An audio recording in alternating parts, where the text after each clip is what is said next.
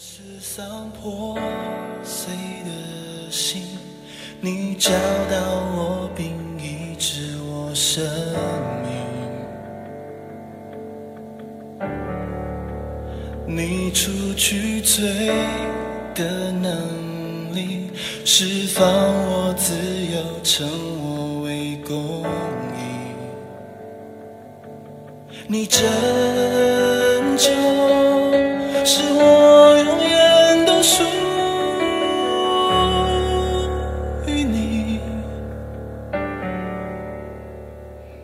弟兄姐妹早安，各位好朋友大家平安。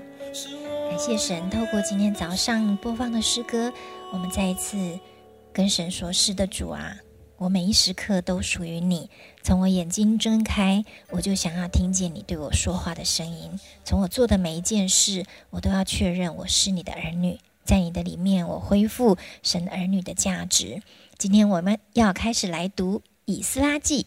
今天要读的经文在第一章的一到三节、七到八节。波斯王古列元年，耶和华为要应验借耶利米口所说的话，就激就激动波斯王古列的心，使他下诏通告全国说：波斯王古列如此说：耶和华天上的神已将天下万国赐给我，又嘱咐我在犹大的耶路撒冷为他建造殿宇。在你们中间，凡做他子民的，可以上犹大的耶路撒冷。在耶路撒冷重建耶和华以色列神的殿，只有他是神。愿神与这人同在。第七节，古列王也将耶和华殿的器皿拿出来，这器皿是尼布甲尼撒从耶路撒冷掠来的，放在自己神之庙中的。波斯王古列派库官米提利达将这器皿拿出来，按数。交给犹大的省省领舍巴撒。今天我们把时间交给严正长老。好，弟兄姐妹，大家早安。好，我们进入到呃这个呃新的一卷书了哈。可能弟兄姐妹会呃是不一定那么熟悉旧约，但是我想没有关系。好，我们带着喜乐的心，带着一个渴慕的心，我们相信我们面对的不只是一卷书。我们所我们在 Q T 里面，我们所面对的是那一位啊，在呃圣经经文的背后，那位非常乐意亲近我们呃跟我们说话的神。好，那谢谢已经刚刚帮我们读了以斯拉记。好，那以斯拉记是记载着呃以色列人他们被掳归回的这个过程的一卷书。哈，那呃我们稍微可以了解一下。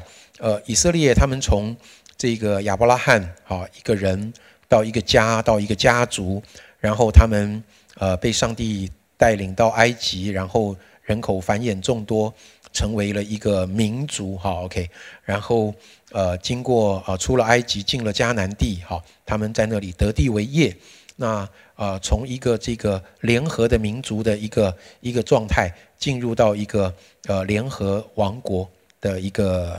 一一一个形态哈，他们好像在那个地方成为一个国家。大家啊，听过扫罗王、大卫王、所罗门王。好，那后续以色列的王国啊，因为一些呃，简单讲就是政治的因素、人的私心等等，他们就进入了分裂的状态。好，分到分成南国跟北国。那但是呢，以色列人不单是在政治上呃分裂，事实上他们在信仰上呃，在这个分裂王国的时期。也是呃非常的萎靡，对上帝的敬拜跟上帝的诚实啊，他们其实渐渐的就失去，也随从迦南地的百姓就拜偶像，所以北国比较早啊，就在亚述帝国的时代就被呃就被灭掉了。那南国呢，后来就也在加呃这个加勒底这个的这个手下就灭掉了，就是刚刚经文里读到的尼布甲尼撒王，当时就是把以色列的南国给灭掉。但是以色列在呃要灭国的时候，神也透过先知跟他们说，将来我要把你们再一次的招聚回来。其实神给了他们重新回归故土的这样的一个应许啊，所以我很快的跟大家呃说一下这样的一个情况。好，好，所以这段圣经呢，就让我们看见到了古列王朝。哈，呃，古列不是以色列哦，是当时呃呃这个中东地区的大帝国。哈，这个在在亚述帝国后面兴起的就是这个巴呃这个呃加勒底。啊，加勒底那巴比伦。啊，这个这个帝国那。加勒底渐渐衰弱之后，兴起的就是马代，还有波斯帝国。所以现在已经是波斯帝国在掌权的这个时代。这个古列王，上帝就感动他，要让以色列人回归故土。好，那今天呃，除了前面的这个经文跟大家做一点说明之外，我想要跟大家说的主题叫做物归原主。呃，比较吸引我的是刚刚的第七节、第八节哈。呃，这里讲到一些。原本在以色列还没有灭亡之前，在耶路撒冷的圣殿里面，作为敬拜侍奉上帝所使用的一些器皿，当时以色列战败，被掳到巴比伦去，变成这个尼布甲尼撒这个君王他的呃宝库里面的一个宝物，或者说变成他的一个战利品。好，那呃辗转就被。这个时候的古列王啊，也接收了。然后现在古列王吩咐他底下的官，要把当年从耶路撒冷圣殿掳来的这些器皿，要还给以色列人，让他们能够在重建圣殿之后呢，这些器皿能够在圣殿里面来使用。这件事情让我颇有感触哈。我们就想到一个物件啊，一个物品，它在地上的所有权。会因为很多的因素发生一些转变啊，不管是房子或者汽车或者什么，它可能因为交易，可能因为赠与，或者有的是因为他的所有人已经过世过世了，好死亡，那个所有权就会转移，甚至有的时候令人难过的是因为战乱，好啊战乱的变动那就更大了，好，都会经历这些所有权的转移，但是一个物件，这个物件让我们看见。虽然他在地上经历了原本是属于以色列人、属于圣殿使用的，被巴比伦掳去了，又辗转到呃波斯帝国的手上，这个属地的所有权好像一直会转换。但是透过这件事情，让我们看见，其实一个属天的所有权始终都不会转变。不管现在谁好像拥有它，但是这些圣殿里的器皿永远是属于神的。也只有神才能决定，才知道这些物件应当如何正确的被使用。所以，呃，这些器皿被尼布甲尼撒掳去的时候，他们只不过是打胜仗的战利品，可能用来欣赏，可能用来炫耀，可能被当作是一种呃收藏，满足这个君王的一种呃虚荣心。哈，但是当主权异动的时候呢，我们就发现一件事情。这个主权的异动会连带影响这些物件所发挥的功能。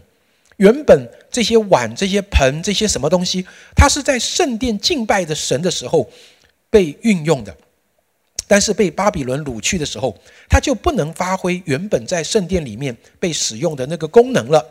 好，所以这些器皿就失去了它被制造出来原本的意义跟价值。如果圣殿的器皿是如此，我觉得今天的圣经也在提醒我，好像神也在提醒我，其实人也是一样，人也一样。当我的所有权发生了转移的时候，其实连带着就是我的生活可能没有办法正确的呃运作，呃，我的生活也可能被错误的价值观跟错误的拥有者误用。弟兄姐妹，我的生命是用来炫耀的吗？我的生命是仇敌的战利品吗？仇敌会不会拥有我们，以至于他可以炫耀？你看，这个人降服于我了，他的决定啊降服于我了，他人生的价值降服于我了。好，呃，他不过就是他自己私欲的，呃，他的生活就是为了满足私欲。所以你知道，当我们这样子在过日子的时候，仇敌其实在炫耀我们这些人成为他的战利品，而上帝创造我们。发展我们真正的价值跟功用就被埋没了，弟兄姐妹，我不知道你会不会有的时候觉得自己怀才不遇，有的时候这可能只是在工作职场上的一种感受，但是真正的怀才不遇其实是什么呢？真正的怀才不遇，我觉得是，啊，当我们没有发挥出上帝创造我们啊的那个价值，才是真正的怀才不遇。你觉得自己每一天的生活是否真的发挥功用呢？活得很有价值呢？如果你这样渴望，那我觉得首先我们要面对的问题就是谁拥有你？我想好多童工，呃，前两天参加呃。二二八的这个特会哈，在讲员里面啊，讲员的分享里面，他其中有一小段也特别再一次提醒我们这个问题：谁拥有你？我们对这个词可能非常的熟悉。OK，那今天你就当做再复习一次吧。神再一次提醒我们：谁拥有你生命的主权？谁拥有你的时间？谁拥有你的财富、恩赐、能力？甚至谁拥有你的失败？谁拥有你的软弱？到底是神还是你自己呢？呃，有的时候我们总会觉得自己的问题要自己处理。最后，我想举一个简单的例子，我不知道大家有没有买过房子的经验啊？如果你呃，要买一个房子，你要买的是一个中古屋啊，不管是大楼或是公寓，你去看，哎，你觉得地地理位置哈，环境都不错，好，这个格局也很好，光线也很好，空间也足够你们使用，你非常的喜欢，价钱也 OK，但是呢，可能油漆有一点旧了，或者它的壁纸有一点旧了，或者某一些东西，好，呃，用太久了，可能要更新了。我我我想，呃，你你心里会盘算。哦，这个房子如果你住，你一定要稍微怎么样的？呃，就它的现况做一些重新的整理、装潢、粉刷。那我要请问大家，是你是你是先过户才装潢呢，还是装潢完才过户呢？如果你没有过户，或者某一种过户的手续，呃呃呃，做到某一个程度的话，原来的屋主他怎么会让你动工去装潢这个房子呢？所以，如果你要装潢，势必要完成。呃，某一种呃过户的手续到一个程度，你才有这个权利可以去装潢。同样的，我这个人的生命如果要被装潢，如果我这个人的生命需要被修剪、需要进步，我的问题要被解决，谁拥有我？常常就是我们自己把自己搞得头呃头昏脑胀，求常常常就是我们自己把自己搞得乌烟瘴气。我们怎么可能自己把自己搞好？所以我想再一次的透过今天的圣经提醒我们每一个人，包括我自己，神拥有我。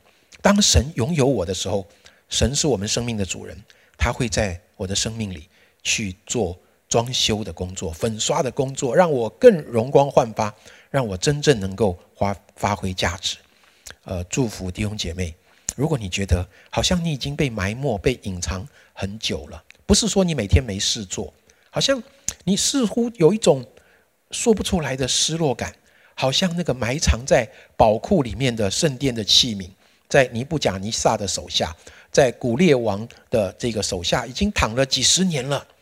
但是我相信，上帝的时候来到了，我们应当从库房里出来，求神把我们摆在那个对的、有价值的位置。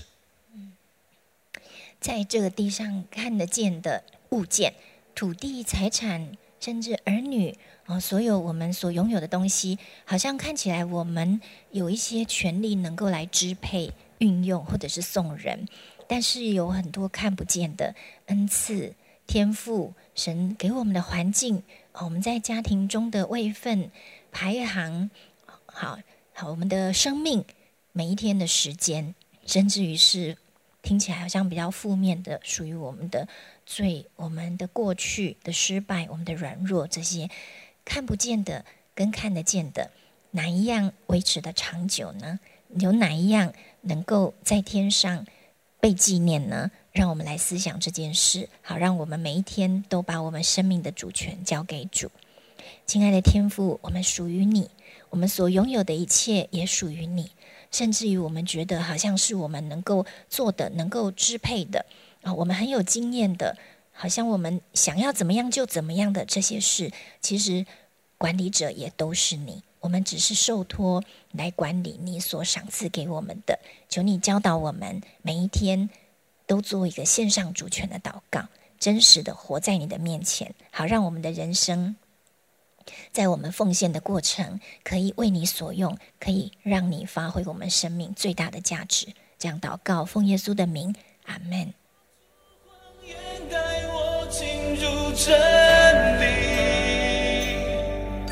你拯救。